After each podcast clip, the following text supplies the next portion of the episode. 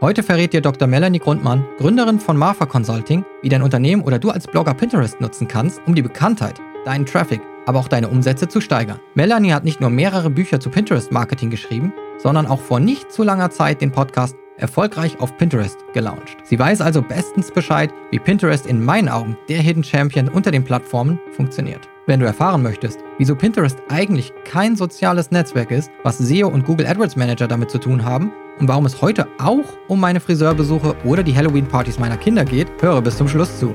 Mein Name ist Ben Hamanus und ich führe dich durch die heutige Folge von HubSpots The Digital Help Desk.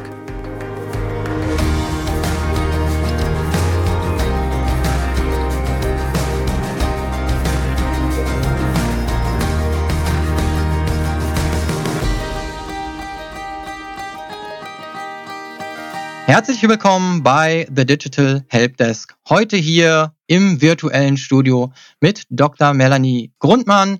Wir sind beide in Berlin, können uns aber leider zurzeit noch nicht persönlich sehen. Das HubSpot Büro ist noch nicht wieder ganz geöffnet für Besucher, also heute im virtuellen Studio. Aber da wir beide Podcaster sind, kriegen wir das auch so hin. Von daher erstmal herzlich willkommen, Melanie. Ich freue mich, dass du hier bist. Ja, hallo und äh, schön, dass ich da sein darf. Sehr schön. Ich habe dich ja schon umfassend im Intro vorgestellt, aber ich glaube, es gibt da so einige Dinge, die du vielleicht noch über dich erzählen kannst. Was gibt es, was man noch über dich wissen sollte, ich aber noch nicht gesagt habe? Ja, ich bin noch Co-Gründerin eines Kaffee-Startups. Wir ähm, importieren äh, oder verkaufen Kaffee von Frauen, also der von Frauen produziert wird aus Ruanda, nachhaltig und, und fair gehandelt. Und lustiger, ja, lustiger Fakt noch am Rande. Ich habe auch mal einen internationalen Kochbuchpreis gewonnen für mein Dandy-Kochbuch. Ich habe mich nämlich vor Pinterest mit dem Thema Dandyismus beschäftigt und ähm, ja, da auch schon publiziert und geschrieben und ja, das ging dann nahtlos ins äh, Online-Marketing quasi über. Jetzt musst du mich aber kurz aufklären, weil ich nicht weiß, was Dandyismus ist. Und wahrscheinlich oder vielleicht gibt es noch den einen oder anderen da draußen, der es auch nicht weiß und jetzt noch mal ein bisschen was dazulernen kann. Ja, äh, Dandys waren oder sind immer noch Männer, die sehr gut gekleidet sind und ein sehr hohes Gespür haben für Ästhetik und sich ihr Leben quasi sehr schön machen und schön gestalten und ja, da drumherum war ein sehr starkes Thema im Bereich Kunst, Kultur. Ich habe dann darüber promoviert auch also viele Autoren, Künstler, die eben auch Dandys waren und ja, sich das Leben so inszeniert haben, auch quasi. Also das Leben als Kunst, okay. könnte man auch sagen, genau. Also Oscar Wilde zum das Beispiel, Leben als glaube ich, der berühmteste Dandy, der bekannteste zumindest. Ah, okay. Der ist ja namhaft, der sollte den Zuhörern ein Begriff sein, genau. wenn nicht sofort nachholen genau. und googeln. Aber ansonsten ein ganz gutes Beispiel wahrscheinlich, um das zu verstehen. Ja, genau.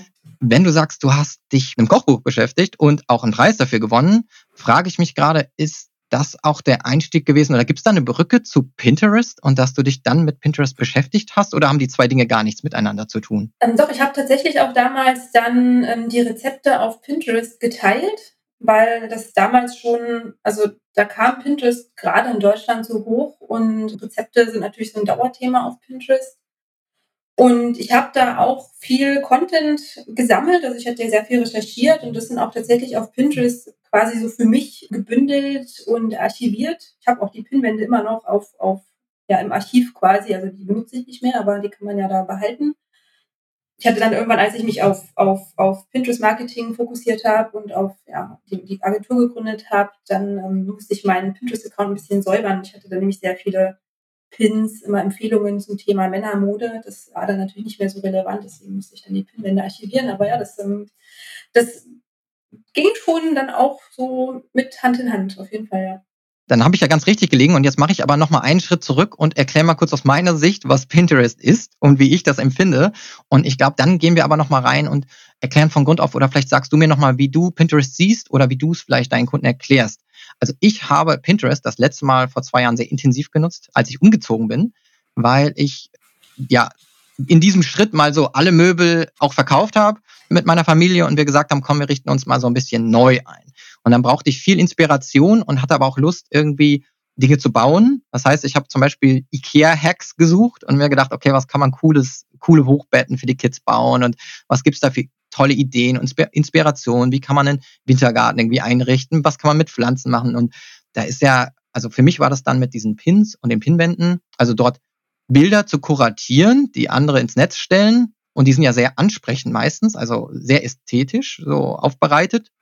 Die habe ich mir dann zusammengesammelt und mir meine Inspiration eigentlich zusammengefügt, kuratiert und dann daraus so ein bisschen die Wohnung gestaltet. Also für mich ist es so eine Suchmaschine, in der ich bin, Bilder, die andere ins Netz stellen, also schon ein bisschen der Social Media Charakter zusammensammel, daraus dann eigene Pinwände erstelle, an die ich mir die Bilder so pinne, also virtuell und mich inspirieren lasse. Und unter Umständen führt mich das auch zu anderen Webseiten, auf denen ich dann direkt die Produkte auch kaufen kann manchmal, aber nicht muss. Ja, das ist so, so mein Gefühl von Pinterest. Ich sammle da Inspiration zusammen. Ja, genau. Das ist auch so die Art und Weise, wie, wie also das ist so ein ganz klassischer Use Case, den du da hast, ne? Mit ähm, Wohnung einrichten, Ideen sammeln. So würde ich es auch immer aus Konsumentensicht beschreiben. Also Pinterest ist eigentlich, wenn man es mal ganz runterbricht, ein Bookmarking-Tool und nicht mehr ja, für, den, für den Nutzer, den, den Endnutzer quasi. Also du sammelst dir Ideen und du organisierst die entsprechend auf diesen Pinwänden. Bei dir war es jetzt zum Beispiel Einrichtungen, Hochbetten bauen, Wintergarten gestalten.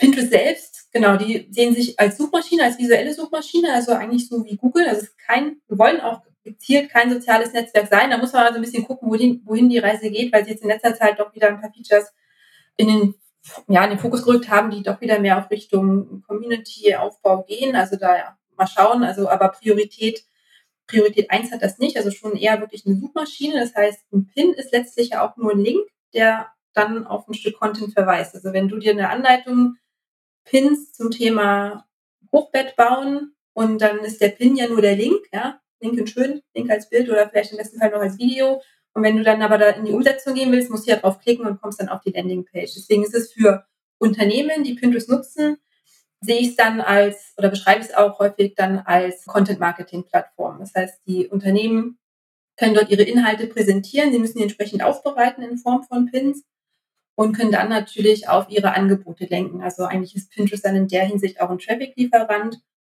und jetzt in aktuell auch immer stärker positionieren sie sich auch als Shopping-Plattform. Also das ist auch nochmal sehr, sehr spannend, was da jetzt passiert. Okay, da hast du jetzt ein paar interessante Punkte eingebracht.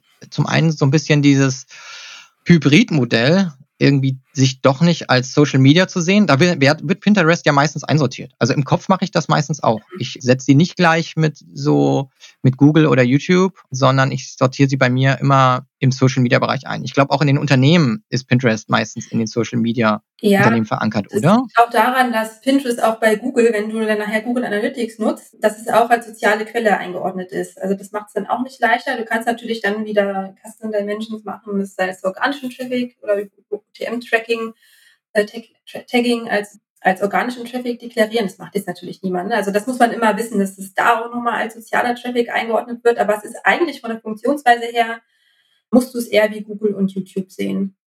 Okay, das heißt, Punkt eins: Pinterest ist für Unternehmen interessant, weil es eine Traffic-Quelle ist, wird meistens als Social Media gebrandet, aber eigentlich auch Google sieht es selber oder sieht es als Social Media Quelle und dadurch landet es halt auch im Bereich Social Media, ist aber eigentlich wie du sagst, eine Traffic-Quelle. Das heißt, für SEO oder auch SEO ist eigentlich eher interessant und eigentlich auch eher im Bereich Content Marketing angesiedelt. Genau, genau. Auf jeden Fall. Und wenn du mit jetzt mit Kunden arbeitest, hast du dann aber auch das Gefühl, dass jemand aus dem Bereich SEO zu dir kommt oder wer kommt dann zu dir? Na, meistens kommen, also wenn es jetzt viele kleine, mittlere Unternehmen sind, sind es natürlich eher entweder die Inhaber oder die Marketingverantwortlichen, die dann eben das ist ja auch so ein klassischer Fall. Hast du jemanden, der das Marketing macht schon für Instagram und äh, dann Pinterest noch mitmacht oder mitmachen soll oder mitmachen will, je nachdem. SEOs habe ich auch schon gehabt. Die kriegen das manchmal schon selber auf den Schirm, ne? dass, sie, dass sie sehen, okay, hier kommt Traffic rein über Pinterest, vielleicht im besten Fall, ohne dass wir groß was machen oder haben eben schon davon gehört, dass Pinterest als Traffic-Lieferant ganz gut funktionieren kann. Das ist der Unterschied. Es kommt auch immer ja, auf die Unternehmensgröße drauf an. Ja, und, und kommt der Traffic nur weil Menschen auf Pinterest nach Dingen suchen oder Pinterest ist, glaube ich, auch in der normalen Google-Suche mitgelistet, oder? Es kann indexiert werden und taucht dann auch in, in Google auf mit Bildern und allem möglichen. Genau, also häufig ist es so, dass bei, gerade bei so nischigen, also Longtail-Keywords, dass du mit deinen Pinwänden auf Google ranken kannst. Ähm, das heißt, wenn du jetzt für, für, für, für Pinterest SEO optimierst, dann optimierst, optimierst du eigentlich für Google auch schon mit oder auch natürlich für Bing und Co. Aber das geht da auch schon so ein bisschen Hand in Hand. Das wird, also Pinterest selbst sucht auch, also erfasst auch für die SEO-Optimierung ihrer eigenen Inhalte auch quasi SEO-Daten von der Seite, also Meta-Description, SEO-Titel, das werten die auch mit aus von den Landing-Pages, auf die verwiesen wird. Also das ja, fügt sich alles auch zusammen.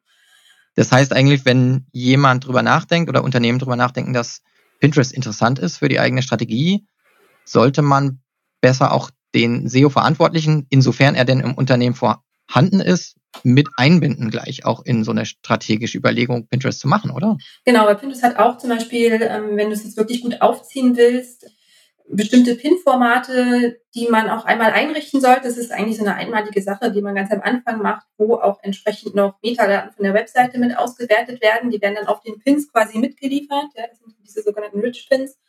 Und dann werden die Pins auch nochmal angereichert. Also du hast dann mehr Informationen auf dem Pin, mehr Keywords oder zusätzliche Informationen wie Preisangaben bei Produkten. Und dann können die natürlich auch nochmal viel besser in entsprechenden zum Beispiel Produktsuchen ausgespielt werden oder wenn es jetzt bei, wenn wir im redaktionellen Bereich sind, jetzt bei so Publishern, ja, Content Publisher, dann hast du eben zum Beispiel noch eine, noch eine, noch eine kurze Beschreibung, einen kurzen Beschreibungstext, in dem du zum Beispiel auch nochmal mehr Keywords platzieren kannst, kannst zusätzlich wodurch dann der, der Beitrag, der Pin auch nochmal besser ja, auffindbar ist. Ne? Weil wenn du mehr Keywords hast oder ein dichteres Netz an Keywords, bist du natürlich auch nochmal besser, kann Pinterest sich auch viel besser ausspielen. Und genau, das da schadet es nicht, wenn man da den ja, einen SEO-Verantwortlichen hat oder zumindest SEO da gleich immer mitdenkt. Also auch nachher, wenn du dann den Traffic hast von Pinterest, dann musst du ja auch wieder schauen, der kommt jetzt auf die Webseite und dann musst du ja auch schauen, wie konvertierst du den jetzt. Also Pinterest schickt dir den Traffic, aber dann ist Pinterest eigentlich raus. Und dann geht es ja darum, den Traffic auch ja, dahin zu führen, was auch immer das Ziel ist. Ja, also soll es verkaufen, soll er länger auf der Seite bleiben und das musst du ja auch steuern. Und da hast du auch wieder, ähm, da musst du auch wieder jemanden mit einbinden, der sich um sich Conversion Rate Optimierung zum Beispiel kümmert. Das ist dann okay. eigentlich so ein ganz umfassendes, ja, ist schon, ja, involviert halt verschiedene Disziplinen dann. Also Learning daraus ist für mich auf jeden Fall, dass man Pinterest nicht isoliert angehen sollte, also je nach Unternehmensgröße, wenn man verschiedene Verantwortliche hat, den Conversion-Optimierer, den, äh, den SEO, den Content-Marketer, den Social-Media-Manager, da merke ich ja schon, da in Silos kann das nicht so gut funktionieren. Also es ist keine Spielerei irgendwie für Social, die in sich abgeschlossen irgendwie lebt, mhm. sondern je größer das Unternehmen, desto mehr sollte man definitiv darauf achten, dass auch alle im Unternehmen im Marketingbereich eingebunden sind in diese Strategie. Genau. Die die, die Frage, die ich noch habe, wir haben jetzt vorhin darüber gesprochen, dass dich zum Beispiel ja Kochbücher oder das Hobby Kochen dort oder die Leidenschaft für Kochen dorthin geführt hat, zu Pinterest. Mich hat meine Reise von einer Wohnung in die andere und die Suche nach Inspiration im Bereich Wohnungseinrichtungen hingeführt. Und manchmal, muss ich auch ehrlich zugeben, habe ich schon nach Frisuren dort geguckt, habe mir dann den Pin rausgesucht und habe das dann dem Friseur gezeigt. Da musste ich auch nicht in irgendwelchen Büchern blättern oder sonst wo suchen oder irgendwas beschreiben, sondern das hat dann mir auch total geholfen. Und mit meinen Kindern habe ich das auch schon gemacht, dass die sich da was rausgesucht haben. Ist denn Pinterest eher dadurch ein B2C-Thema oder wie erfolgreich können auch B2B-Unternehmen sein? Kannst du mal so die Unterschiede erklären? Mhm. Also es ist schon in erster Linie dominant auf jeden Fall im B2C-Bereich. Also ich sage immer, die klassischen Haushaltsthemen, die funktionieren auf Pinterest sehr gut. Also Essen, Trinken, äh, Einrichten, Mode, so der Beauty-Bereich. Garten ist. Haarschnitte. Ja, genau. Garten ist auch ein Thema, das jetzt seit Corona unglaublich, also wenn man sich diese Top-Suchanfragen anschaut, ja, das kann man sich auch auf Pinterest abonnieren, da ist immer Garten dabei jetzt gerade. Also auch so saisonale Trends sind auch mal ganz spannend. Reisen gut, jetzt so ja, mehr, mehr oder weniger. Also das ist schon das, was dominiert. Kann man sich ja auch, wenn man auf Pinterest mal den Account hat, bei den Audience Insights kann man ja auch sehen, für welche Themen sich die Zielgruppe oder die Nutzer auf Pinterest interessieren, jetzt so global gesehen. Da kriegt man auch schon ein ganz, ganz gutes Gefühl dafür. Und es ist halt hauptsächlich wirklich dieser ja, dieses Private. Ne? Also Nutzer gehen halt auf Pinterest, um ihr Leben zu planen, ja, um ihr Leben besser zu gestalten, mittelbare, unmittelbare Zukunft, so sechs Monate im Voraus sagt man immer so Hochzeitsplanung, solche Geschichten, Haus einrichten, dieses klassische diese Lebensstation, aber auch halt, was ziehe ich morgen im Büro an, was koche ich zum Abendessen und so weiter. Ähm, insofern, in dem Bereich auf jeden Fall ist es ganz stark, also auch echt so No-Brainer quasi. B2C kriege ich, ja, werde ich auch immer wieder gefragt, kann funktionieren, kommt aber wirklich sehr auf den Einzelfall drauf an. Also was gut B2, B2B. B2B, genau, Entschuldigung, ja. Mhm, okay. Ähm, also was ganz gut funktionieren kann, ist alles, was jetzt so in Richtung Online-Unternehmertum oder auch so Karriereplanung, wenn man sich in dem Bereich so als Trainer, Berater, Coach unterwegs ist, da kann man sich auf jeden Fall platzieren. Also das ist das, was die Leute auch suchen, also Karrieretipps, Karriereplanung und so weiter. Auch im Bereich Bildung, also das hatte ich letztens auch nochmal einen Kunden, wenn du Lehrer bist oder auch im Bereich Kita, dann kannst du ja, gibt es ja diesen Lehrermarktplatz, und dann kannst du deine Angebote bereitstellen und verkaufen, also irgendwelche Vorlagen, ähm, Vokabeltrainer, solche Geschichten. Das, das läuft auch auf Pinterest durchaus, also dass die dann einfach an andere Lehrer, die Materialien suchen, mitunter auch an Eltern natürlich dann wieder, bist du wieder, das ist, ist so, auch so ein Hybrid dann quasi. Aber die gucken da, auch Kita-Erzieher, die gucken da nach Materialien und ähm, holen sich das dann da auch. Und so Freiberuflertum. Aber klar, also wenn du jetzt Autozulieferer bist, also da wird es dann schon schwierig. Ne? Aber man muss es wirklich im Einzelfall dann auch schauen. Es ist immer eine Frage auch so ein bisschen, wie, wie man den Content dann auch anbietet. Ne? Also ich hatte zum Beispiel mal recherchiert zum Thema Banken und ich hätte keine Bank gefunden, also ich habe natürlich alle Banken abgeklappert, ja, aber ich habe keine Bank gefunden, die da wirklich ein gutes Pinterest-Profil hatte, weil was die dann gemacht haben, ist, dass sie ihre eigenen Angebote da platziert haben, also unser, unsere Tradition und unser Konto, aber danach sucht auf Pinterest jemand. Die Leute suchen dann auf Pinterest eben nach Finanztipps, Spartipps, irgendwelche Rechner für das Eigenheim, Finanzierung. Ne, und da musst du halt so diesen Umweg gehen. Das heißt, wenn du Pinterest machst, ist es auch immer hilfreich, zum Beispiel einen Blog zu haben, ja, wo du eben wirklich über diese Angebote ganz am Anfang dieser Kundenreise die Nutzer auch reinholen kannst. Und das ist dann natürlich im ja, B2B-Bereich auch auch ein Thema. Hm. Okay. Genau. Also wenn man eine, weil du gerade das Beispiel genannt hast, also wenn, wenn Banken sich da platzieren wollten, dann ja, müsste man irgendwie einen Blog haben, der vielleicht sich mit Unternehmensgründung befasst, damit man dann vielleicht die Leute dorthin lockt, die die sich dazu informieren wollen und dann vielleicht irgendwelche Kredite brauchen oder sonst was, irgendwelche Angebote, aber man sollte den passenden Blog zu Pinterest haben. Also es funktioniert auch nicht so gut, wenn man dann alleine auf Pinterest unterwegs ist. Genau, also du musst ja irgendwie Content haben, auf den du die Nutzer lenken kannst. Und es ist halt so, dass auf Pinterest, wie waren das jetzt? Ich glaube, 95 Prozent, nee, naja, 75 irgendwie, also ein sehr hoher Prozentsatz der Suchanfragen, ich muss jetzt die Zahl nochmal raussuchen, ist ohne Markennamen. Das heißt, die Leute suchen nicht nach, weiß ich nicht, Konto der Firma XY, sondern suchen erstmal nach, wozu brauche ich ein Geschäftskonto? Ja, die sind wirklich so ganz am Anfang in dieser Awareness-Phase, wo eigentlich noch gar keine Entscheidung auch für irgendein Unternehmen gefallen ist oder für irgendeine Marke. Und da kannst du halt ansetzen und dann erstmal auf dich aufmerksam machen. Und dann gehst du natürlich diesen Panel dann runter und kannst dann auch entsprechend natürlich dann mit einer Komplementärstrategie am Ende auch deine Produkte platzieren. Aber am Anfang ist es wirklich erstmal wichtig, dass du diesen Content bereitstellst, um überhaupt erstmal Nutzer, die sich potenziell dafür interessieren können, anzusprechen und ja, erstmal reinzuholen überhaupt. Und findet diese Suche wirklich auf Pinterest statt? Also, dass Menschen solche Suchphrasen eingeben, die klingt ja für mich total nach, nach Google oder Bing, aber irgendwie hätte ich jetzt bei Pinterest nicht erwartet, weil ich eben immer ganz andere Dinge suche. Aber du sagst jetzt, da gibt es auch Menschen, die sagen, ich suche nach Finanzierungstipps oder Finanztipps also und so weiter? Finanztipps, Spartipps ist auf jeden Fall was auf, was auf Pinterest läuft. Ich meine, das ist natürlich, ne, wie groß ist dann immer das, das Suchvolumen, aber du siehst es auf Pinterest, du brauchst ja das, den Begriff nur eintippen in das Suchfeld und dann siehst du ja schon, hat ja auch so ein Autocomplete, was sind so die populärsten Suchanfragen aktuell zu dem Thema und wenn die da auftauchen, dann weißt du halt schon, dass danach auch gesucht wird.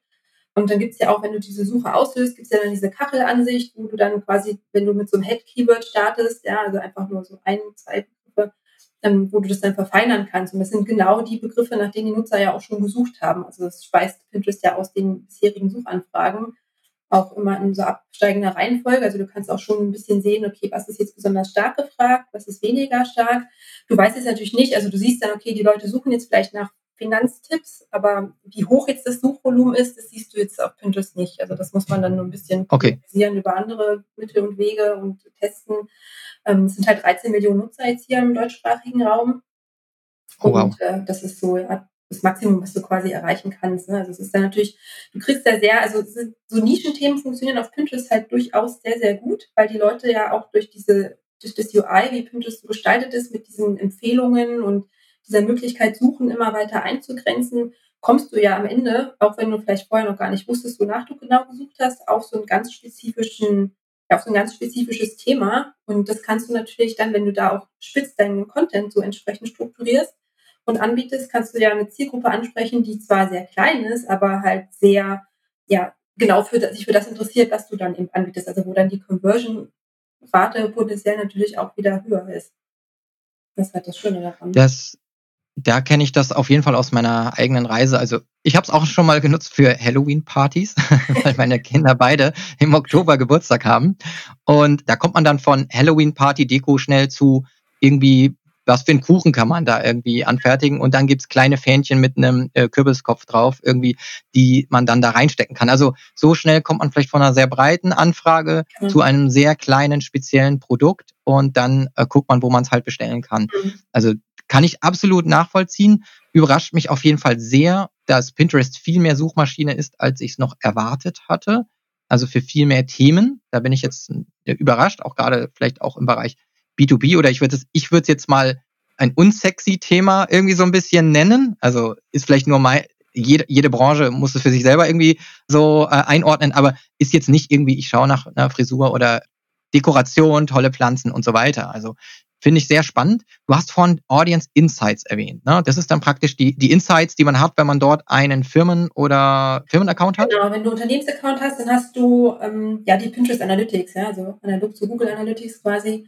Siehst halt, wie deine, also einerseits wie dein Content performt, ja, also wie viele Klicks und so weiter. Und dann siehst du auch Informationen über die Zielgruppe und das sind halt diese Audience Insights. Und die siehst du halt einmal für alle Pinterest-Nutzer, also global, das kann man leider nicht auf Deutschland unterbrechen und halt deine eigene Zielgruppe. Wenn du sagst, also du hast jetzt schon ein paar Beispiele genannt, ähm, was sind denn für dich gute Beispiele? Wo sieht man denn, dass es jetzt insbesondere vielleicht in Deutschland jemand gut macht mit Pinterest? Wer sind da so die Vorreiter? Nenn doch mal gerne ein paar.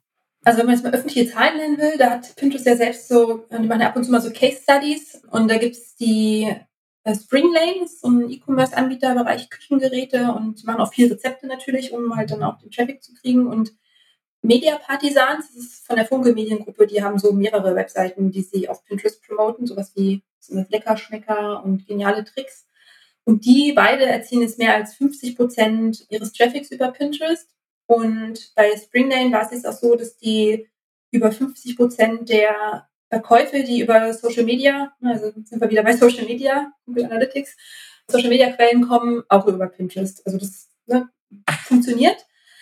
Was mein Lieblingsbeispiel immer ist, ist die Fit for Fun. Ja, die machen einen richtig guten Account, den kann man sich mal anschauen. Was die sehr, sehr gut machen, ist, dass die diese ganzen saisonalen Trends, die Pinterest hat, immer nutzen. Also die haben jetzt zum Beispiel, ne, man hat ja diese ganzen Pinwände und es gibt ja, also Themen, die immer wieder kommen. Das ist ja das Schöne auf Pinterest, du kriegst ja wirklich langanhaltend Traffic und du kannst ja auch diesen Traffic jedes Jahr wieder reinholen über Themen, die eben jedes Jahr wieder neu gefragt werden oder die halt ein Dauerthema sind. Und bei der Fit for Fun zum Beispiel, die haben dann jetzt aktuell Bikini-Outfit, Sommerrezepte, leichte Sommerrezepte. Die hatten, als Corona losging, haben sie Home-Workouts gemacht und dann diese Pinwände entsprechend auch oben im Profil positioniert, dass sie auch als erste sichtbar sind, wenn jemand das Profil sich anschaut und dann entsprechend natürlich Content darum erstellt und zum Beispiel diese, weiß ich nicht, Bikini-Rezepte oder Bikini-Figur-Workouts, ähm, die werden natürlich auch jedes Jahr, ich weiß nicht, wann das anfängt, das wird wahrscheinlich im April oder März, wenn die Leute sich da bereit machen für ihre Bikini-Figur, suchen die Leute halt danach und jedes Jahr im März, April kriegen die dann extrem viel Traffic natürlich über diese Themen. Und ähm, dann zu Weihnachten ne, machen sie dann, weiß ich nicht, vielleicht ich weiß nicht, ich kenne mich im Sportbereich nicht so aus, vielleicht Wintersport, irgendwas oder gesunde Weihnachtssnacks. Keine Ahnung, was sie dann da haben, müssen wir nicht so mal anschauen. Aber so kann man eben diese ganzen saisonalen Trends sehr gut nutzen und die machen halt auch ein sehr gutes Design. Also die machen, haben sehr schöne Pins, die gebrandet sind, die aber auch so diese Best Practices empfehlen. Die haben eine sehr starke Sprache, auch so eine Designsprache. Also es ist sowohl die Bilder, die haben ja irgendwie auch so einen Filter, der immer unverkennbar fit for fun ist und auch das Wording, was die haben, das finde ich auch genial. Man macht ja idealerweise auch immer so ein bisschen Text auf die Pins, um ihn zum Klicken zu animieren und auch so Call to Action zu haben. Also muss der irgendwie im Feed auch mit deinem Pin auffallen und die Nutzer dazu ja, dazu zu bringen, dass er eben jetzt auf deinen Pin klickt. Und die haben auch so eine Ansprache immer, die ist wie so ein Personal Trainer, also so motivierend und ein bisschen zackig. Also das ist echt wirklich sehr, sehr stringent. Das finde ich ein sehr, sehr schönes Beispiel. Jetzt ganz neu, zum Beispiel auch Utopia, die haben jetzt auch, glaube ich, ein bisschen gestartet auf Pinterest, die machen es auch ganz gut. Das ist ja so Thema Nachhaltigkeit mehr. Die richten sich auch vom Content her sehr gut an dem halt aus, was Nutzer auf Pinterest auch suchen. Also ähm, Nachhaltigkeit ist jetzt auch gerade so ein Thema, was da immer wieder auftaucht in den Suchtrends und ähm, auch die Zielgruppe auf Pinterest. Da gab es auch nochmal Auswertungen von Pinterest, die interessieren sich halt auch sehr stark fürs, fürs Thema Nachhaltigkeit, also die User Bases auf Pinterest. Das heißt, Heute verrät dir Dr. Melanie Grundmann, Gründerin von Marfa Consulting, wie dein Unternehmen oder du als Blogger Pinterest nutzen kannst, um die Bekanntheit, deinen Traffic, aber auch deine Umsätze zu steigern. Melanie hat nicht nur mehrere Bücher zu Pinterest-Marketing geschrieben, sondern auch vor nicht zu langer Zeit den Podcast erfolgreich auf Pinterest gelauncht. Sie weiß also bestens Bescheid, wie Pinterest in meinen Augen der Hidden Champion unter den Plattformen funktioniert. Wenn du erfahren möchtest, wieso Pinterest eigentlich kein soziales Netzwerk ist, was SEO und Google AdWords Manager damit zu tun haben und warum es heute auch um meine Friseurbesuche oder die Halloween-Partys meiner Kinder geht, höre bis zum Schluss zu. Mein Name ist Ben Hamanus und ich führe dich durch die heutige Folge von HubSpots The Digital Help Desk.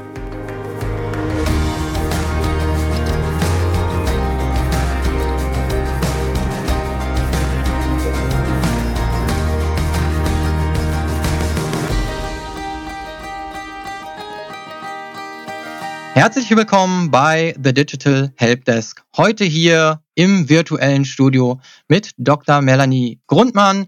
Wir sind beide in Berlin, können uns aber leider zurzeit noch nicht persönlich sehen. Das HubSpot Büro ist noch nicht wieder ganz geöffnet für Besucher, also heute im virtuellen Studio. Aber da wir beide Podcaster sind, kriegen wir das auch so hin. Von daher erstmal herzlich willkommen, Melanie. Ich freue mich, dass du hier bist. Ja, hallo und äh, schön, dass ich da sein darf. Sehr schön.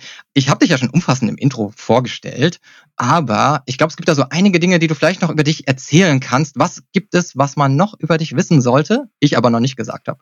Ja, ich bin noch Co-Gründerin eines Kaffee-Startups. Wir ähm, importieren äh, oder verkaufen Kaffee von Frauen, also der von Frauen produziert wird aus Ruanda, nachhaltig und, und fair gehandelt. Und lustiger, ja, lustiger Fakt noch am Rande. Ich habe auch mal einen internationalen Kochbuchpreis gewonnen für mein Dandy-Kochbuch. Ich habe mich nämlich vor Pinterest mit dem Thema Dandyismus beschäftigt und ähm, ja, da auch schon publiziert und geschrieben und ja, das ging dann nahtlos ins äh, Online-Marketing quasi über. Jetzt musst du mich aber kurz aufklären, weil ich nicht weiß, was Dandyismus ist. Wahrscheinlich oder vielleicht gibt es noch den einen oder anderen da draußen, der es auch nicht weiß und jetzt noch mal ein bisschen was dazulernen kann. Ja, äh, Dandys waren oder sind immer noch Männer, die sehr gut gekleidet sind und ein sehr hohes Gespür haben für Ästhetik und sich ihr Leben quasi sehr schön machen und schön gestalten und ja, da drumherum war ein sehr starkes Thema im Bereich Kunst, Kultur. Ich habe dann darüber promoviert auch also viele Autoren, Künstler, die eben auch Dandys waren und ja, sich das Leben so inszeniert haben, auch quasi. Also das Leben als Kunst, okay. könnte man auch sagen, genau. Also Oscar Wilde zum das Beispiel, Leben als glaube ich, der berühmteste Dandy, der bekannteste zumindest. Ah, okay. Der ist ja namhaft, der sollte den Zuhörern ein Begriff sein, genau. wenn nicht sofort nachholen genau. und googeln. Aber ansonsten ein ganz gutes Beispiel wahrscheinlich, um das zu verstehen. Ja, genau.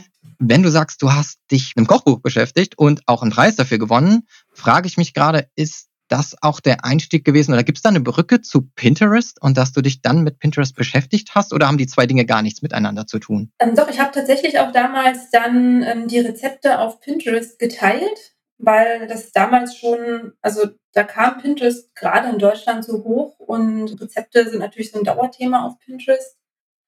Und ich habe da auch viel Content gesammelt, also ich hatte sehr viel recherchiert und das sind auch tatsächlich auf Pinterest quasi so für mich gebündelt und archiviert. Ich habe auch die Pinwände immer noch auf, auf ja, im Archiv quasi, also die benutze ich nicht mehr, aber die kann man ja da behalten. Ich hatte dann irgendwann, als ich mich auf, auf, auf Pinterest-Marketing fokussiert habe und auf ja, die, die Agentur gegründet habe, dann ähm, musste ich meinen Pinterest-Account ein bisschen säubern. Ich hatte da nämlich sehr viele Pins, immer Empfehlungen zum Thema Männermode. Das war dann natürlich nicht mehr so relevant, deswegen musste ich dann die Pinwände archivieren. Aber ja, das, ähm, das ging schon dann auch so mit Hand in Hand, auf jeden Fall, ja. dann habe ich ja ganz richtig gelegen und jetzt mache ich aber noch mal einen Schritt zurück und erkläre mal kurz aus meiner Sicht, was Pinterest ist und wie ich das empfinde. Und ich glaube, dann gehen wir aber noch mal rein und erklären von Grund auf oder vielleicht sagst du mir noch mal, wie du Pinterest siehst oder wie du es vielleicht deinen Kunden erklärst. Also ich habe Pinterest das letzte Mal vor zwei Jahren sehr intensiv genutzt, als ich umgezogen bin, weil ich ja in diesem Schritt mal so alle Möbel auch verkauft habe mit meiner Familie und wir gesagt haben, komm, wir richten uns mal so ein bisschen neu ein. Und dann brauchte ich viel Inspiration und hatte aber auch Lust, irgendwie Dinge zu bauen. Das heißt, ich habe zum Beispiel IKEA-Hacks gesucht und mir gedacht, okay, was kann man cooles, coole Hochbetten für die Kids bauen und was gibt's da für tolle Ideen und Inspiration? Wie kann man einen Wintergarten irgendwie einrichten? Was kann man mit Pflanzen machen? Und da ist ja, also für mich war das dann mit diesen Pins und den Pinwänden, also dort Bilder zu kuratieren, die andere ins Netz stellen. Und die sind ja sehr ansprechend meistens, also sehr ästhetisch so aufbereitet die habe ich mir dann zusammengesammelt und mir meine Inspiration eigentlich zusammengefügt, kuratiert und dann daraus so ein bisschen die Wohnung gestaltet. Also für mich ist es so eine Suchmaschine, in der ich bin, Bilder, die andere ins Netz stellen, also schon ein bisschen der Social Media Charakter zusammensammel, daraus dann eigene Pinwände erstelle, an die ich mir die Bilder so pinne, also virtuell und mich inspirieren lasse. Und unter Umständen führt mich das auch zu anderen Webseiten, auf denen ich dann direkt die Produkte auch kaufen kann manchmal, aber nicht muss. Ja, das ist so, so mein Gefühl von Pinterest. Ich sammle da Inspiration zusammen. Ja, genau. Das ist auch so die Art und Weise, wie, wie also das ist so ein ganz klassischer Use Case, den du da hast, ne? Mit ähm, Wohnung einrichten, Ideen sammeln. So würde ich es auch immer aus Konsumentensicht beschreiben. Also Pinterest ist eigentlich, wenn man es mal ganz runterbricht, ein Bookmarking-Tool und nicht mehr ja, für, den, für den Nutzer den, den Endnutzer quasi. Also du sammelst ihr Ideen und du organisierst die entsprechend auf diesen Pinwänden. Bei dir war es jetzt zum Beispiel Einrichtungen, Hochbetten bauen, Wintergarten gestalten. Pinterest selbst, genau, die sehen sich als Suchmaschine, als visuelle Suchmaschine, also eigentlich so wie Google. Also es ist kein, wir wollen auch gezielt kein soziales Netzwerk sein. Da muss man also ein bisschen gucken, wohin, wohin die Reise geht, weil sie jetzt in letzter Zeit doch wieder ein paar Features in den ja, in den Fokus gerückt haben, die doch wieder mehr auf Richtung Community-Aufbau gehen. Also da ja, mal schauen. Also aber Priorität, Priorität eins hat das nicht. Also schon eher wirklich eine Suchmaschine. Das heißt, ein Pin ist letztlich ja auch nur ein Link, der dann auf ein Stück Content verweist. Also wenn du dir eine Anleitung pins zum Thema Hochbett bauen und dann ist der Pin ja nur der Link, ja, Link in schön, Link als Bild oder vielleicht im besten Fall noch als Video und wenn du dann aber da in die Umsetzung gehen willst, musst du ja drauf klicken und kommst dann auf die Landingpage. Deswegen ist es für Unternehmen, die Pinterest nutzen, sehe ich es dann als oder beschreibe ich es auch häufig dann als Content-Marketing-Plattform. Das heißt, die Unternehmen können dort ihre Inhalte präsentieren, sie müssen die entsprechend aufbereiten in Form von Pins und können dann natürlich auf ihre Angebote lenken. Also eigentlich ist Pinterest dann in der Hinsicht auch ein Traffic-Lieferant und jetzt in aktuell auch immer stärker positionieren sie sich auch als Shopping-Plattform. Also das ist auch nochmal sehr, sehr spannend, was da jetzt passiert. Okay, da hast du jetzt ein paar interessante Punkte eingebracht. Zum einen so ein bisschen dieses Hybridmodell, irgendwie sich doch nicht als Social Media zu sehen. Da wird, Pinterest ja meistens einsortiert. Also im Kopf mache ich das meistens auch. Ich setze sie nicht gleich mit so mit Google oder YouTube, sondern ich sortiere sie bei mir immer im Social Media Bereich ein. Ich glaube auch in den Unternehmen ist Pinterest meistens in den Social Media ja, Unternehmen verankert, oder? Das liegt auch daran, dass Pinterest auch bei Google, wenn du dann nachher Google Analytics nutzt, dass es auch als soziale Quelle eingeordnet ist. Also das macht es dann auch nicht leichter. Du kannst natürlich dann wieder Custom Dimensions machen, das sei es organischen Traffic oder UTM-Tracking, äh, Tagging als, als organischen Traffic deklarieren. Das macht jetzt natürlich niemand. Ne? Also das muss man immer wissen, dass es da auch nochmal als sozialer Traffic eingeordnet wird. Aber es ist eigentlich von der Funktionsweise her, musst du es eher wie Google und YouTube sehen.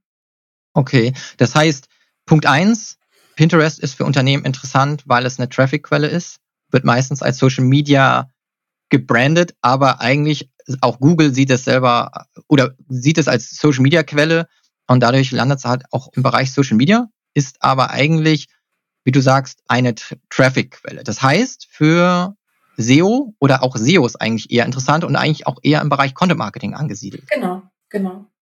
Auf jeden Fall. Und wenn du mit jetzt mit Kunden arbeitest, hast du dann aber auch das Gefühl, dass jemand aus dem Bereich SEO zu dir kommt oder wer kommt dann zu dir?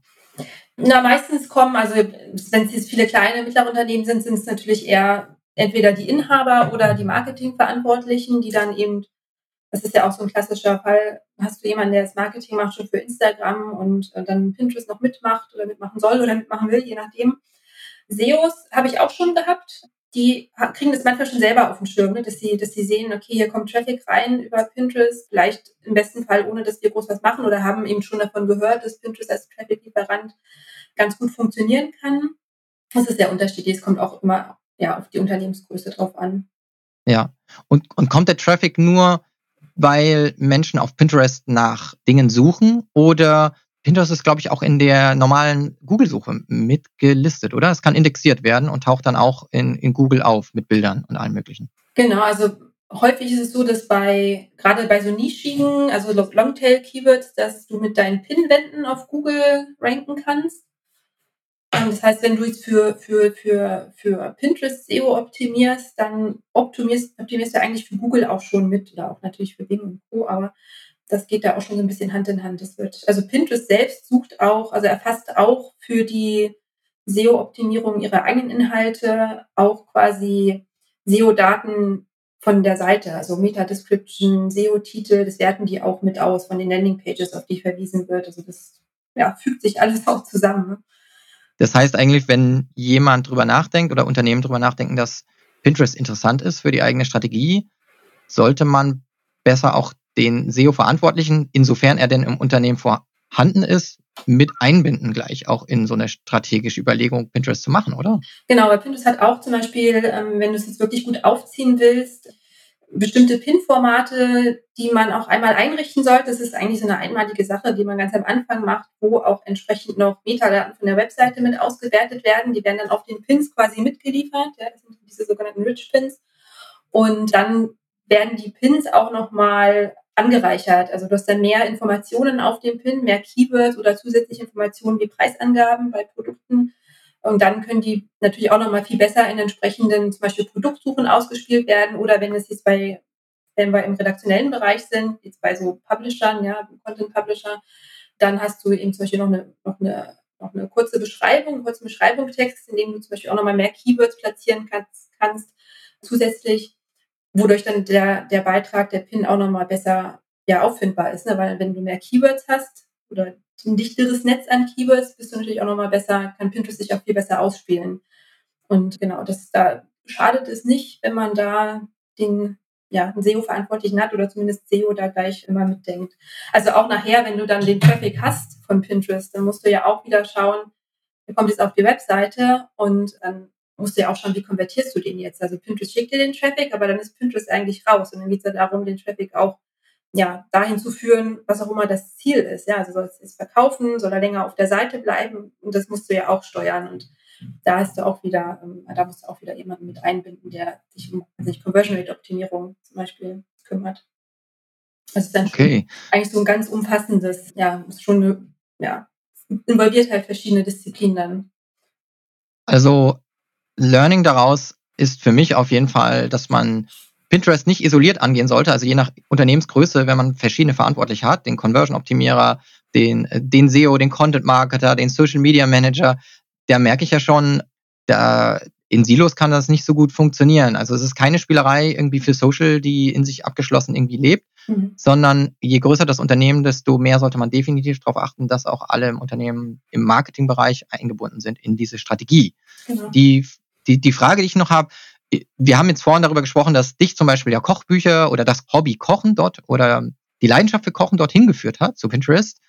Mich hat meine Reise von einer Wohnung in die andere und die Suche nach Inspiration im Bereich Wohnungseinrichtungen hingeführt. Und manchmal, muss ich auch ehrlich zugeben, habe ich schon nach Frisuren dort geguckt, habe mir dann den Pin rausgesucht und habe das dann dem Friseur gezeigt. Da musste ich auch nicht in irgendwelchen Büchern blättern oder sonst wo suchen oder irgendwas beschreiben, sondern das hat dann mir auch total geholfen. Und mit meinen Kindern habe ich das auch schon gemacht, dass die sich da was rausgesucht haben.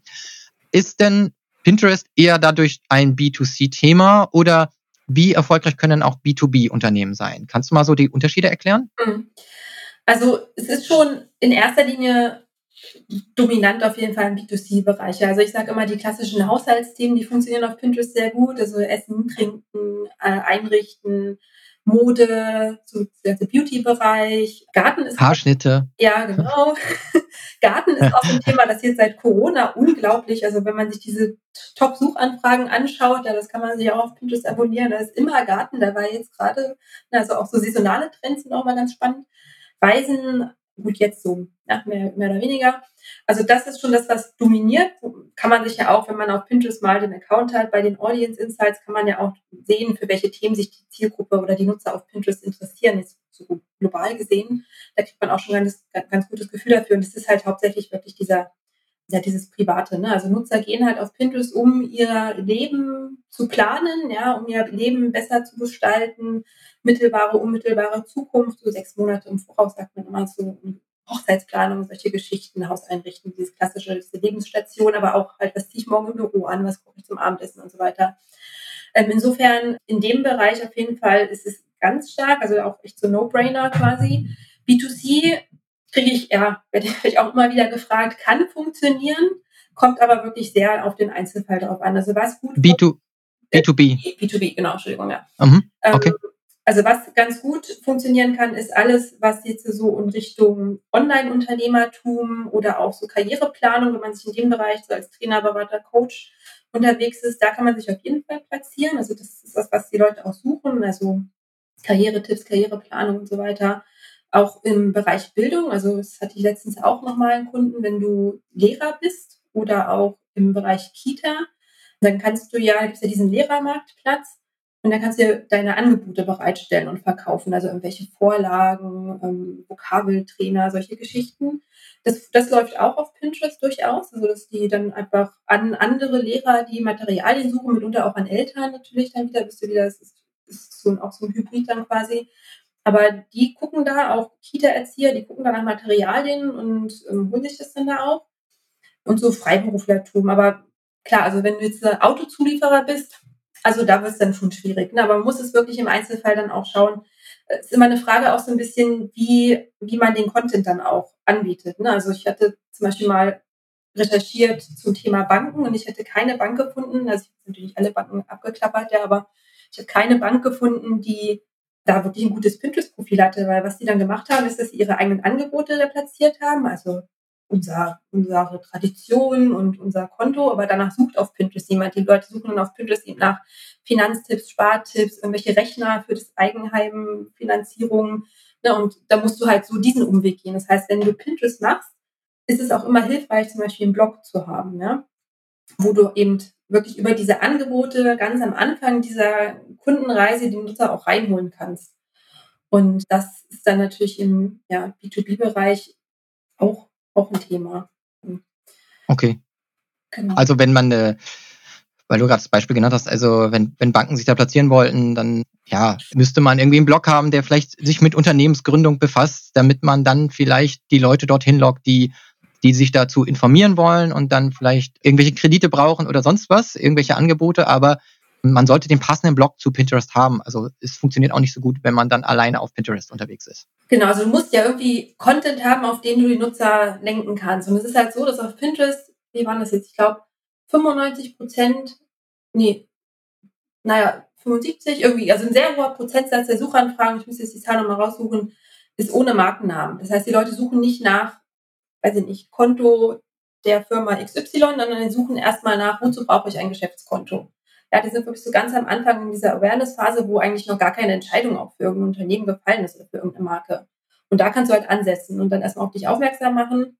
Und dann gehst du natürlich diesen Panel dann runter und kannst dann auch entsprechend natürlich dann mit einer Komplementärstrategie am Ende auch deine Produkte platzieren. Aber am Anfang ist es wirklich erstmal wichtig, dass du diesen Content bereitstellst, um überhaupt erstmal Nutzer, die sich potenziell dafür interessieren können, anzusprechen und ja, erstmal reinzuholen überhaupt. Und findet diese Suche wirklich auf Pinterest statt? Also, dass Menschen solche Suchphrasen eingeben, die klingt ja für mich total nach, nach Google oder Bing, aber irgendwie hätte ich jetzt bei Pinterest nicht erwartet, weil ich eben immer ganz andere Dinge suche. Aber du sagst jetzt, da gibt es auch Menschen, die sagen, ich suche nach Finanzierungstipps oder Finanztipps also und so weiter? Finanztipps, Spartipps ist auf jeden Fall was auf, was auf Pinterest läuft. Ich meine, es ist natürlich, ne, wie groß ist dann immer das, das Suchvolumen, aber du siehst es auf Pinterest, du brauchst ja das, den Begriff nur eintippen in das Suchfeld und dann siehst du ja schon, er hat ja auch so ein Autocomplete, was sind so die populärsten Suchanfragen aktuell zu dem Thema und wenn die da auftauchen, dann weißt du halt schon, dass danach auch gesucht wird. Und dann gibt es ja auch, wenn du diese Suche auslöst, gibt es ja dann diese Kachelansicht, wo du dann quasi, wenn du mit so einem Head-Keyword startest, ja, also einfach nur so ein, zwei Begriffe, ähm, wo du das dann verfeinern kannst. Und das sind genau die Begriffe, nach denen die Nutzer ja auch schon gesucht haben. Also das speist Pinterest ja aus den bisherigen Suchanfragen auch immer in so absteigender Reihenfolge. Also du kannst auch schon ein bisschen sehen, okay, was ist jetzt besonders stark gefragt, was ist weniger stark. Du weißt es natürlich nicht, also du siehst dann, okay, die Leute suchen jetzt vielleicht nach Finanztipps, aber wie hoch jetzt das Suchvolumen ist, das siehst du jetzt auf Pinterest nicht. Also das muss man dann nur ein bisschen okay. über andere Mittel und Wege und testen. Ähm, es sind halt 13 Millionen Nutzer jetzt hier im deutschsprachigen Raum.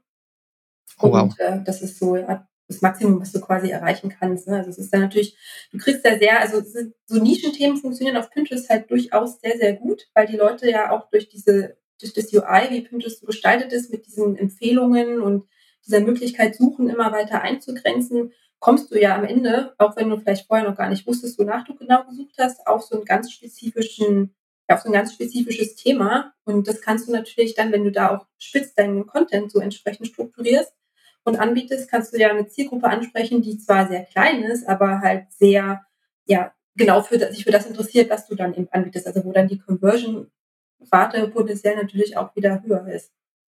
Das ist halt das Schöne daran. Das, da kenne ich das auf jeden Fall aus meiner eigenen Reise. Also ich habe es auch schon mal genutzt für Halloween-Partys, weil meine Kinder beide im Oktober Geburtstag haben.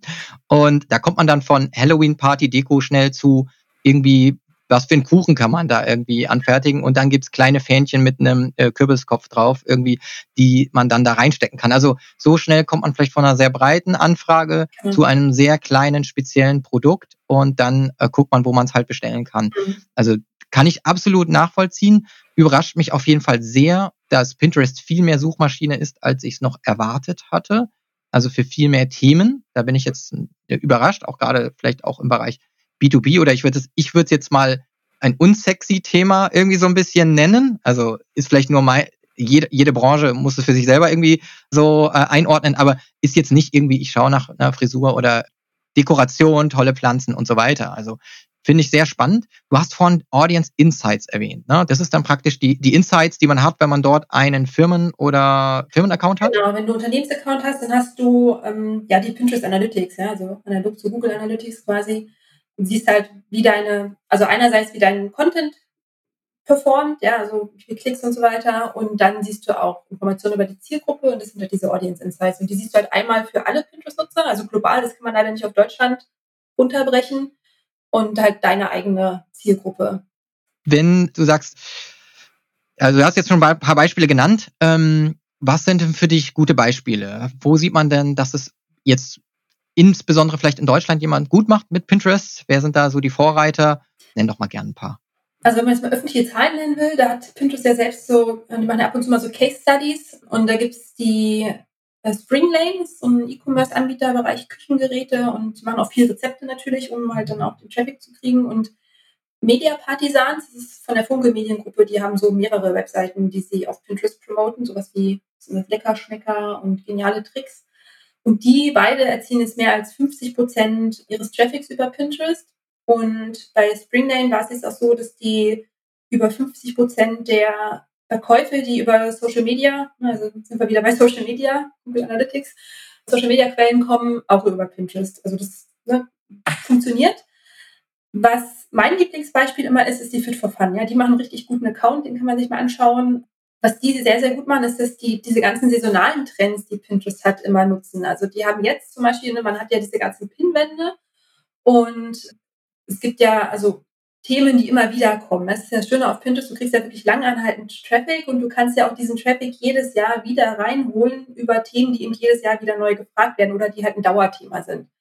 Und bei der Fit for Fun zum Beispiel, die haben dann jetzt aktuell Bikini-Outfit, Sommerrezepte, leichte Sommerrezepte. Die hatten, als Corona losging, haben sie Home-Workouts gemacht und dann diese Pinwände entsprechend auch oben im Profil positioniert, dass sie auch als erste sichtbar sind, wenn jemand das Profil sich anschaut und dann entsprechend natürlich Content darum erstellt und zum Beispiel diese, weiß ich nicht, Bikini-Rezepte oder Bikini-Figur-Workouts, ähm, die werden natürlich auch jedes Jahr, ich weiß nicht, wann das anfängt, das wird wahrscheinlich im April oder März wenn die Leute sich da bereit machen für ihre Bikini-Figur, suchen die Leute halt danach und jedes Jahr im März, April kriegen die dann extrem viel Traffic natürlich über diese Themen. Und ähm, dann zu Weihnachten ne, machen sie dann, weiß ich nicht, vielleicht, ich weiß nicht, ich kenne mich im Sportbereich nicht so aus, vielleicht Wintersport, irgendwas oder gesunde Weihnachtssnacks.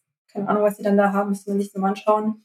Aber so kann man eben diese ganzen saisonalen Trends sehr gut nutzen und die machen halt auch ein sehr gutes Design. Also die machen, haben sehr schöne Pins, die gebrandet sind, die aber auch so diese Best Practices empfehlen. Die haben eine sehr starke Sprache, auch so eine Designsprache. Also es ist sowohl die Bilder, die haben irgendwie auch so einen Filter, der immer unverkennbar fit for fun ist und auch das Wording, was die haben, das finde ich auch genial. Man macht ja idealerweise auch immer so ein bisschen Text auf die Pins, um ihn zum Klicken zu animieren und auch so Call to Action zu haben. Also muss der irgendwie im Feed auch mit deinem Pin auffallen und die Nutzer dazu, ja, dazu zu bringen, dass er eben jetzt auf deinen Pin klickt. Und die haben auch so eine Ansprache immer, die ist wie so ein Personal Trainer, also so motivierend und ein bisschen zackig. Also das ist echt wirklich sehr, sehr stringent. Das finde ich ein sehr, sehr schönes Beispiel. Jetzt ganz neu, zum Beispiel auch Utopia, die haben jetzt auch, glaube ich, ein bisschen gestartet auf Pinterest, die machen es auch ganz gut, das ist ja so Thema Nachhaltigkeit mehr, die richten sich auch vom Content her sehr gut an dem halt aus, was Nutzer auf Pinterest auch suchen. Also ähm, Nachhaltigkeit ist jetzt auch gerade so ein Thema, was da immer wieder auftaucht in den Suchtrends und ähm, auch die Zielgruppe auf Pinterest, da gab es auch nochmal Auswertungen von Pinterest, die interessieren sich halt auch sehr stark fürs, fürs Thema Nachhaltigkeit, also die User Base auf Pinterest. Das heißt, da positionieren sie sich natürlich ganz gut und dann geht es halt zwar um diese Haushaltsthemen, aber immer unter dem Aspekt der Nachhaltigkeit. Also auch da, die docken an den Thema an, das auf Pinterest sehr gut funktionieren, funktioniert und gehen dann aber auch da in eine sehr konkrete Nische rein. Ne? Das sind eigentlich so ganz, ganz schöne Beispiele.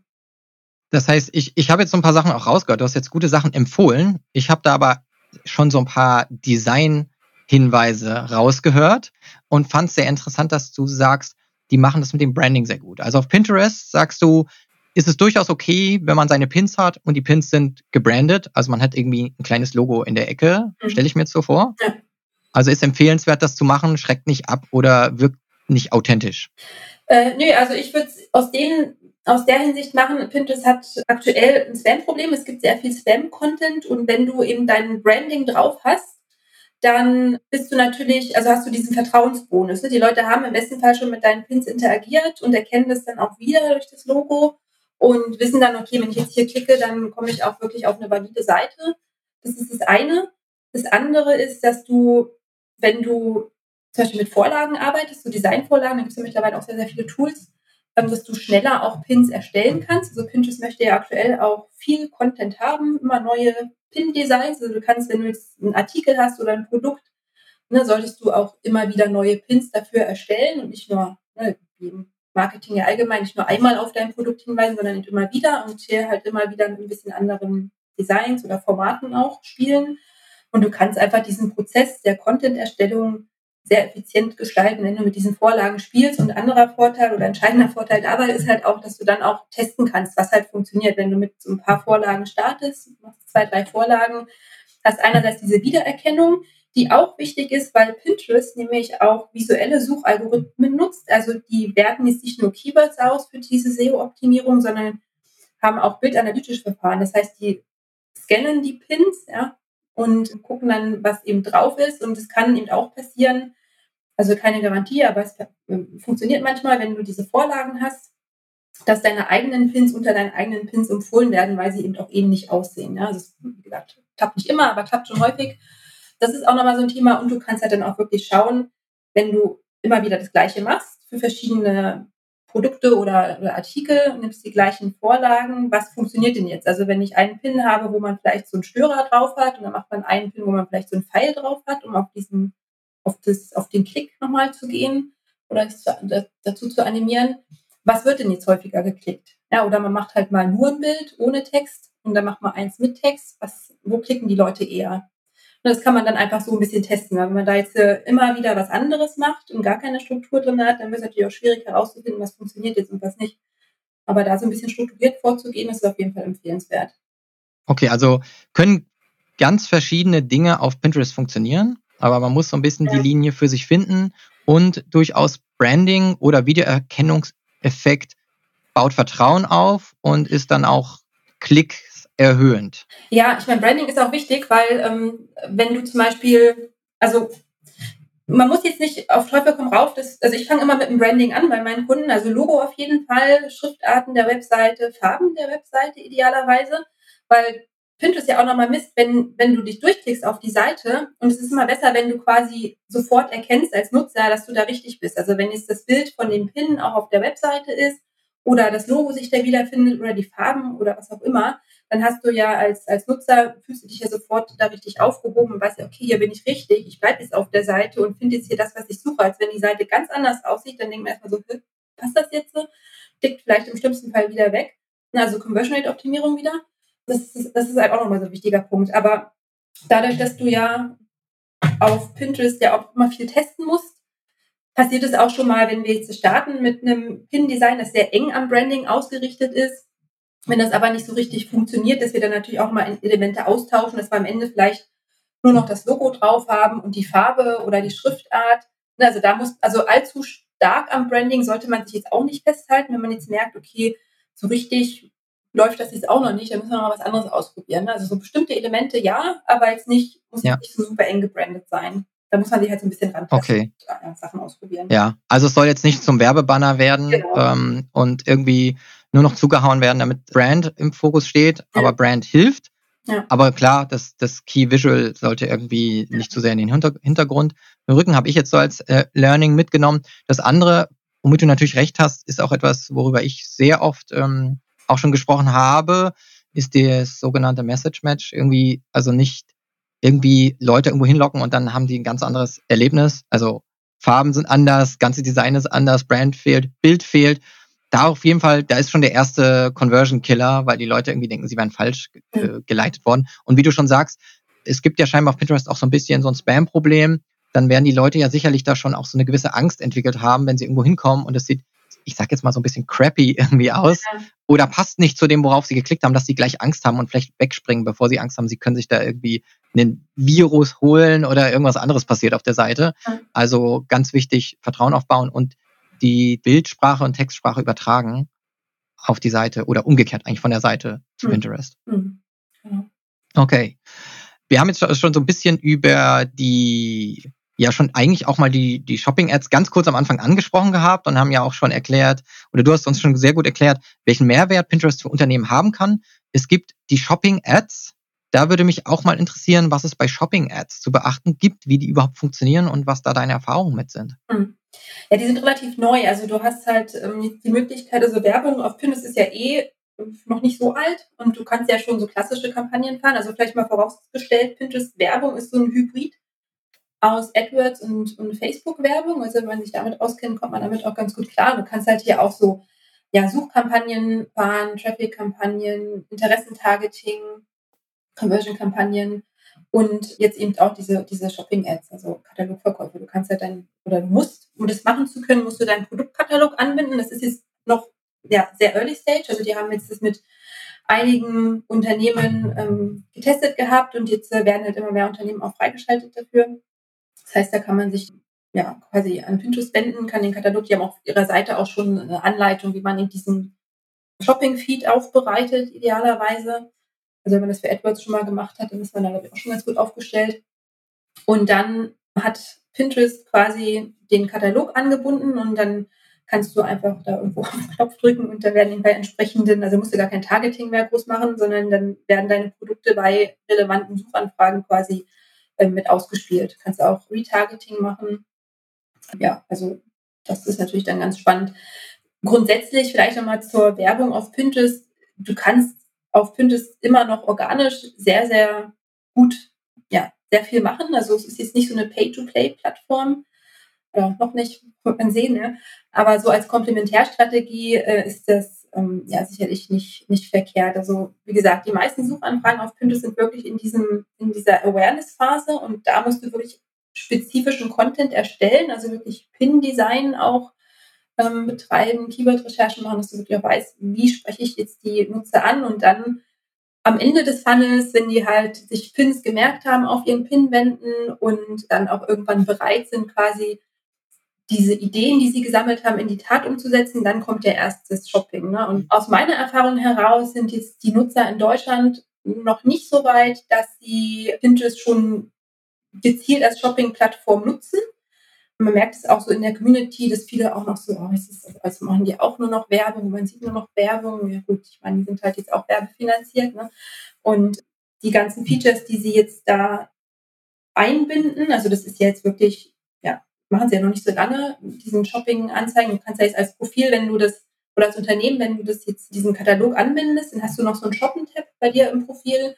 Das heißt, Nutzer können dann zusätzlich zu diesen organischen Pins, die du erstellst, auch noch deine ganzen Produkte sehen. Und dann hast du halt, also da wertet Pinterest ja, oder die ziehen sich dann die Produktbilder aus dem Shop. Das heißt, du hast dann eigentlich nur in den meisten Fällen ist es ja dann dieses quadratische Bild mit Produktform Whitespace, was jetzt gar nicht so eine optimierte Pin-Grafik ist. Also diese optimierte Pin-Grafik ist ja Hochformat mit Text drüber und Lifestyle-Setting idealerweise, mhm. wenn wir jetzt bei Produkten sind. Aber da musst du halt wirklich so eine Komplementärstrategie fahren. Also jetzt wirklich nur Produkte auf Pinterest positionieren und nur Shopping-Ads schalten, wird, glaube ich, nicht so erfolgreich sein, weil die meiste Nutzung eben viel weiter vorne stattfindet. Also okay. schon beides machen, aber ich habe auch durchaus Kunden, wo wir Anzeigen schalten, also jetzt keine Shopping-Ads, sondern normale Anzeigen, Suchanzeigen.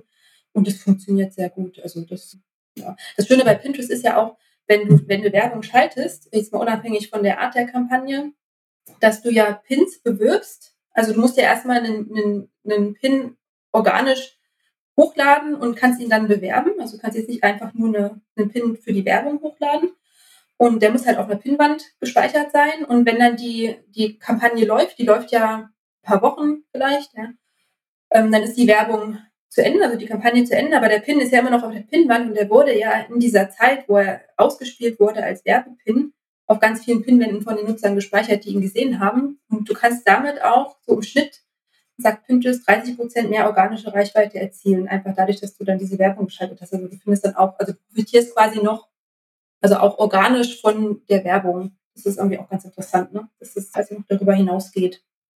Also dauerhaft. Das heißt also, man hat die Anzeige geschaltet und normalerweise in sozialen Netzwerken ist es ja dann sehr oft so, wenn die Kampagne endet, dann verpufft ja auch so ein bisschen das, was man daraus noch generieren kann. Du sagst jetzt natürlich bei Pinterest ist es so, dadurch, dass man den Pin mit ein bisschen Budget verbreitet, wird er überall gepinnt und das zieht dann nachhaltig natürlich nochmal Traffic auf die genau, Seite. Der wird dann immer noch weiter gepinnt, weil dann sehen ihn ja immer noch mehr Leute, weil die Leute, die es dann auf ihrer Pinwand speichern und die Leute, die denen dann folgen, die sehen das dann ja auch im besten Falle. Ja, ja. Dadurch geht das dann so ein bisschen, ein bisschen ein kleiner Schneeballeffekt sozusagen, ja. Okay, das ist natürlich sehr spannend. Das andere, was ich gerade noch irgendwie rausgehört habe, ist wieder, dass man nochmal jemand Neuen mit einbringt ins Spiel, nämlich den PPC-Manager, also jemanden, der sich um die Suchmaschinen-Ads kümmert im Unternehmen, weil du gesagt hast, wer sich damit schon gut auskennt, der versteht auch vieles von den Pinterest-Anzeigen-Modellen sehr gut. Das heißt, es ist ja rein theoretisch nochmal jemand im Unternehmen, der aus einem anderen Bereich kommen kann, der da auch zur Unterstützung mit reingeht. Ne? Dass es nicht das Social Media Ads Manager ist, ja, ja. sondern dass da auch nochmal Wissen von den SEA-Managern auch hilfreich sein kann, die mhm. sich mit den Modellen schon auskennen. Das ist sehr interessant, wie viele Bereiche Pinterest in, insgesamt berührt. Ja, Genau, du kannst ja auch so Custom Audiences da, ähm, das ist auch super spannend. Also du kannst natürlich, weiß nicht, Webseitenbesucher retargeten und Leute, die was in den Warenkorb gelegt haben und so weiter, aber du kannst auch zum Beispiel die Nutzer ansprechen, die mit einem bestimmten Pin interagiert haben oder mit einem bestimmten Pin nicht interagiert haben. Also da kannst du auch sehr, sehr granular dann sehr, sehr tief gehen. Also das ist, ja, gibt schon ganz, ganz irre Möglichkeiten auch. Spannend. Also ich bin auf jeden Fall angefixt und muss da mit dem mit unserem Marketing-Team mal reden, weil ich jetzt auf jeden Fall sehr, sehr viel Lust habe, da mich noch mehr mit zu beschäftigen. Eine andere Sache, die mir wieder auffällt, wenn ich auf Pinterest unterwegs bin, ich habe das Gefühl, dass insbesondere die Videos gerne genutzt werden von Anzeigenkunden. Also die stechen bei mir immer heraus. Kann man überhaupt generell normal Videos als User irgendwie online stellen oder ist das irgendwie nur ein Anzeigenformat? Äh, ja, also als Unternehmen, also ich, so als, als 0815-Nutzer glaube ich gar nicht. Also ich meine, das ist ja auch, das muss man vielleicht auch nochmal erklären, die meisten, es gibt ja de facto kein User-Generated Content auf, auf Pinterest. Der, der, 95 Prozent der Inhalte kommen von Marken oder von professionellen Content-Creatern, wie sie von Pinterest immer genannt werden, also Blogger. Und genau, es gibt mittlerweile fünf Formate. Also es gibt dieses Bildformat, was es ja von Anfang an gab. Übrigens, Pinterest war, glaube ich, auch die erste Plattform, die Hochkant, Hochkantformat gemacht okay. hat. Okay, also Pionier. War, genau, immer vertikal. Ähm, genau, es gibt die Videos jetzt und die auch idealerweise hochkant Und dann gibt es noch so Karussell, das kennt man ja auch von Instagram, wo man sich so durchslidet. Es gibt Storypins, die sind aber gerade pausiert, aber die werden auch wieder kommen. Also auch das Story-Format. Und dann gibt es noch so ein bestimmtes Format für Shopbetreiber. Aber Videopins sind, ähm, genau, die kannst du sowohl für Werbung benutzen als auch als organisches Format. Und bei Videos ist es aber so, dass, also Werbepins, kann, also Werbevideopins kannst du klicken, klar, kommst du auf die Webseite. Wenn du organisch Videos spielst, ist es ein bisschen schwieriger. Also am Desktop ja, kannst du auf einen organischen Videopin auch klicken, kommst auch auf die Webseite. Aber die meiste Nutzung von Pinterest, ja über 80 Prozent, ist ja auch auf dem Handy. Deswegen auch Mobiloptimierung nochmal ein Thema. Für das Design auf jeden Fall und auch bei Videos. Und da ist es aber so, also ich habe ein Android, bei mir ist es zum Beispiel so, ich muss, also erstmal musst du sehen, wo du klicken musst. Du musst so drei Punkte irgendwo klicken, ich glaube am oberen Ende des Bildschirms. Und dann hast du insgesamt drei Klicks, bis du überhaupt mal auf die Landingpage kommst. Also Videos auf Pinterest de facto organisch gesehen nur für Reichweite interessant, für Traffic nicht so. Ich habe gestern nochmal in meinen Accounts, den von mir betreuten Accounts geschaut. Ich habe nur einen Kunden, wo wir mit Videopins organisch erstaunlicherweise ein Viertel des Traffics bekommen. Der drei Viertel sind dann statische Pins. Aber bei allen anderen fällt es total flach. Also das, das geht eigentlich quasi gegen Null. Also eher für Awareness geeignet, aber auch durchaus dann eigentlich ein valides Format auf Pinterest, weil ja, wie gesagt, die meiste Nutzung in dieser Awareness-Phase auch stattfindet. Und du kannst natürlich mit Videos normal Storytelling betreiben, du kannst ja so ein Produkt oder ein Thema viel umfassender nochmal porträtieren, du kannst Emotionen wecken in einem Video. Also ja, also viele, viele sind total genervt von den Videos und sagen so, ja, das bringt ja gar nichts, weil natürlich die Unternehmen, die Blogger ja sehr an diesen Klicks auch interessiert sind, aber Videos haben auch ihre Berechtigung. Also gerade wenn du eine Marke aufbauen willst, Marke bekannt machen willst auf Pinterest, ist das durchaus ein Format, mit dem man da ganz gut ansetzen kann. Ja, also wenn ich da an andere Plattformen denke, die ja meistens auch kein Interesse haben, die Nutzer wegzulenken von ihrer Plattform, mhm. da sehe ich eigentlich Videos auch immer als ein Format, das auf der Plattform funktionieren muss, ja. weil dann auch eigentlich die Plattform selber Interesse hat, dass das Video gesehen wird, weil man auf der Plattform eben sich aufhält. Und da bin ich, glaube ich, auch ganz bei dir. Das ist irgendwie für mich auch ein Awareness-Format. Mhm. Also einfach die Story muss auf der Plattform funktionieren. Und ich meine, da gibt es ja genug Stories, die man, glaube ich, ganz gut für Pinterest spielen kann. So ähnlich finde ich wie auf TikTok, wo es halt immer eine abgeschlossene Story für sich ist. Und ich sehe da immer irgendwie ganz witzige Anleitungen oder Hacks, die dann irgendwie äh, da durchgeführt werden. Irgendwelche Sachen, die man irgendwie in so einem ganz äh, kurzen Video schnell selber gebastelt hat, so Upcycling oder Recycling-Zeug. Also für mich interessiert, äh, funktionieren so Stories schon immer, Stories sage ich jetzt, es geht nicht um das Format Stories, sondern um das Art Storytelling, funktioniert für mich immer ganz gut, um neugierig zu werden. Also da denke ich definitiv, dass Brands eine große Chance haben, sich zu platzieren und einfach gesehen zu werden. Ja, vor allem bei Videos, was man halt auch wissen muss, also Videos gehören jetzt eigentlich auch zu einer guten Pinterest-Strategie dazu, weil die auch SEO-relevant sind. Du kannst halt, also Videos werden auch nochmal extra quasi mit ausgespielt in den Suchergebnissen. Das heißt, wenn du keine Videos machst, vertust du dir schon wieder eine Chance auf Sichtbarkeit und Nutzer können ja auch gezielt nach Videos filtern in, der Such in den Suchergebnissen. Also wenn halt Nutzer wirklich nach Videos suchen und du hast keine, dann bist du halt da auch nicht sichtbar. Ne? Also das ist auch nochmal so ein Argument dafür, dass, ähm, das okay. irrelevant ist. Also den Formatemix da auch beachten, dass man auch mit verschiedenen Formaten mal einfach rumspielt und guckt, wie die eigene Zielgruppe, die man sich wünscht, darauf reagiert. Ja. Sehr schön. Wir haben, glaube ich, eine ganz schön breite Reise hinter uns, was Pinterest angeht. Super viele Insights. Ich freue mich sehr darüber, weil ich wirklich Pinterest als einen Hidden Champion sehe. Ich glaube, äh, er taucht nicht immer so auf dem Radar auf, wahrscheinlich gerade, weil es so ein Hybrid ist, was Suchmaschine, Social Media Plattform irgendwie angeht und weil gerade ja mit TikTok irgendwie das ein großes Thema ist oder andere Plattformen irgendwie irgendwie mehr in, in der Presse auch auftauchen. Also ich, Pinterest ist da so ein unauffälliger Player, was in meinen Augen auch manchmal für eine Plattform spricht, weil man ja, glaube ich, nicht für jede Story in den Medien auftauchen möchte. Wenn jetzt die Zuhörer so angefixt sind wie ich gerade von Pinterest, womit sollte man denn loslegen im Pinterest-Marketing? Was sind so zwei, drei Dinge, die Unternehmen beachten sollten, bevor sie sich da reinstürzen? Na, erstmal auf jeden Fall äh, sich anmelden, eine Keyword-Recherche machen, um wirklich zu gucken, das, was wir bieten, wird das auf Pinterest gesucht, beziehungsweise was wird auf Pinterest gesucht, wie können wir uns da positionieren? Und dann wenn man dann entschieden hat, okay, das ist eine Plattform, die kann man mal ausprobieren, da ist Potenzial da, dann auf jeden Fall ein Unternehmensprofil erstellen, da erstmal alles richtig einrichten mit Webseitenverifizierung, Rich Pins, dann, ja, Content-Strategie ist dann halt das A und O, dass man sich wirklich, also das Schöne bei Pinterest ist ja auch, wenn man einmal diese Keyword-Recherche gemacht hat, oder sollte man nicht auch regelmäßig machen, und dann auf Pinterest auch aktiv ist, man optimiert ja nicht nur seine eigenen Inhalte für Pinterest, sondern kriegt ja auch von Pinterest viel zurück, dass man wieder in die eigene Content-Strategie mit einbinden lassen kann. Also wenn man sieht, die Nutzer suchen nach Thema XY unter den und den Facetten, das decken wir vielleicht bei uns im Blog noch gar nicht ab oder haben das vielleicht noch nicht als Produkt, dann kann man das natürlich mit noch entwickeln. Ne? Also da kriegt man ja, sehr, sehr gutes Feedback und weiß genau, was für Inhalte man auch erstellen kann, die auch auf Pinterest noch funktionieren können, um da eben noch mehr Nutzer anzusprechen. Und dann habe ich immer das, also was ich sehr oft merke bei der Zusammenarbeit jetzt mit Unternehmen, ist, dass sie immer erstmal so ein bisschen, wenn sie so gebrieft sind in, in dem Blick auf Pinterest, was man machen muss und wie es anzugehen ist, dass sie erstmal so ein bisschen in Schockstarre verfallen, weil sie denken so, Gott, das ist ja total viel Aufwand. Also gerade wenn man zum Beispiel vielleicht viele Produkte hat oder viel, schon viel Content im Blog hat und das ja alles noch auf Pinterest aufbereiten muss oder wenn man halt im Gegenteil noch gar nichts hat und erstmal den Content erstellen muss, dass man da einfach sich eine Strategie überlegt, dass man sieht, okay, Pinterest wirklich als Plattform noch mit in die bestehende Content-Strategie mit einzubinden. Man muss ja jetzt auch nicht alles doppelt machen. Man kann ja zum Beispiel bei den Fotoshootings Pinterest schon mit berücksichtigen, bei der Content-Erstellung Pinterest schon mit berücksichtigen. Und das dann wirklich sich da so ein bisschen, also Pinterest kann einem ja auch ganz gute Priorisierungen geben, dass man auch genau sieht, okay, welche Inhalte machen wir jetzt zuerst, welche machen wir dann vielleicht nachgelagert.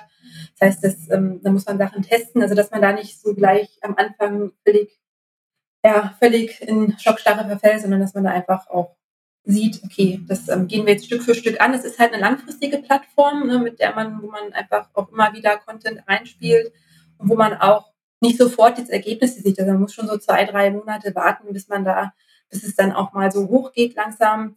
Es braucht ja auch ein bisschen, bis die Inhalte dann quasi verbreitet sind. Und dann hat man ja, wie gesagt, auch durch solche Sachen wie saisonale Trends oder auch Evergreen-Content-Team, die einfach dann auch dauerhaft Traffic liefern. Und ähm, was dann eben auch noch wichtig ist, vielleicht als letztes, äh, dann natürlich immer die Webseite mitzudenken. Ne? Also wie gesagt, Pinterest schickt einem den Traffic und dann muss man halt gucken, was macht man dann damit. Sonst hat man dann den Fall, das habe ich auch schon erlebt, dass man dann den Kunden hat, der sagt, ja, das bringt ja alles gar nichts. Aber wenn die Seite natürlich nicht für Pinterest optimiert ist und der Traffic nicht in den Shop kommt, ja, dann kann man natürlich auch nicht verkaufen. Ne? Also das ist halt, hängt dann halt, wie gesagt, alles zusammen.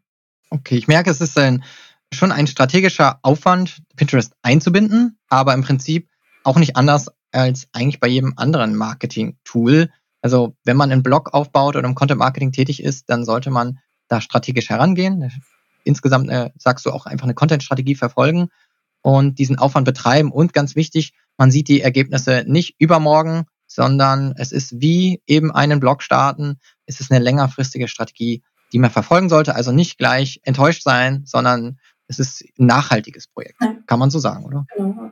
So, wenn man jetzt noch viel mehr erfahren möchte von dir, dann gibt es ja ganz viele Möglichkeiten, noch mehr von dir zu lernen. Wo findet man dich dann am allerbesten und wo kann man dein Wissen oder von deinem Wissen noch mehr profitieren? Also ich habe die Webseite ne, marfa-consulting.de mit dem Blog, wo natürlich immer neue Informationen sind. Dann gibt es jetzt den Podcast, also für alle, die lieber hören als lesen, können sich den Podcast anhören, erfolgreich auf Pinterest. Und ja, wer jetzt vielleicht starten will und eben bei der Content-Strategie Hilfe braucht, da gibt es den Online-Kurs, ähm, man eine Content-Strategie, also den Strategiekurs für Pinterest, erfolgreich auf Pinterest wo man einfach wirklich in fünf Schritten diese Content-Strategie einmal aufbaut und dann ist es eben so als Kreislauf konzipiert, auch immer wieder durchläuft und dadurch auch immer wieder optimiert. Und ansonsten kann man mich auch jederzeit kontaktieren für eine individuelle Beratung, Workshops und so weiter. Das ähm, machen wir auch alle. Genau. Umfassend zu Pinterest gibt es bei Melanie wirklich äh, jedes Format. Und natürlich findet man dich auch auf LinkedIn. Ich werde die Links natürlich in die Show Notes packen. Also marfa-consulting.de ist eine gute Anlaufstelle. Dort findet ihr natürlich die Links zu allen anderen Formaten. Auch zu ihrem Podcast, den ich sehr spannend fand. Da habe ich mir die Weihnachtsfolge angehört, weil die mich so neugierig gemacht hat. Also klare äh, Hörempfehlung. Hört euch die Podcast-Folge zu Pinterest und die Weihnachtsvorbereitungen, die jetzt schon beginnen, an. Und ansonsten bedanke ich mich jetzt hier vielmals bei dir, Melanie, dass du heute mein Gast warst und die Zuhörer von The Digital Helpdesk inspirierst, auf Pinterest tätig zu werden, wenn sie es noch nicht sind. Ja, vielen Dank für deine Zeit. Ja, vielen Dank und ich wünsche allen Happy Pinning. Happy Pinning. Und ja, äh, abonniert unsere Podcast von Melanie erfolgreich auf Pinterest und natürlich The Digital Helpdesk. Ihr findet uns auf allen Plattformen wie Spotify und vielen anderen Plattformen. Vielen Dank dafür und schön, dass ihr zugehört habt. Bis dann. Ciao, ciao.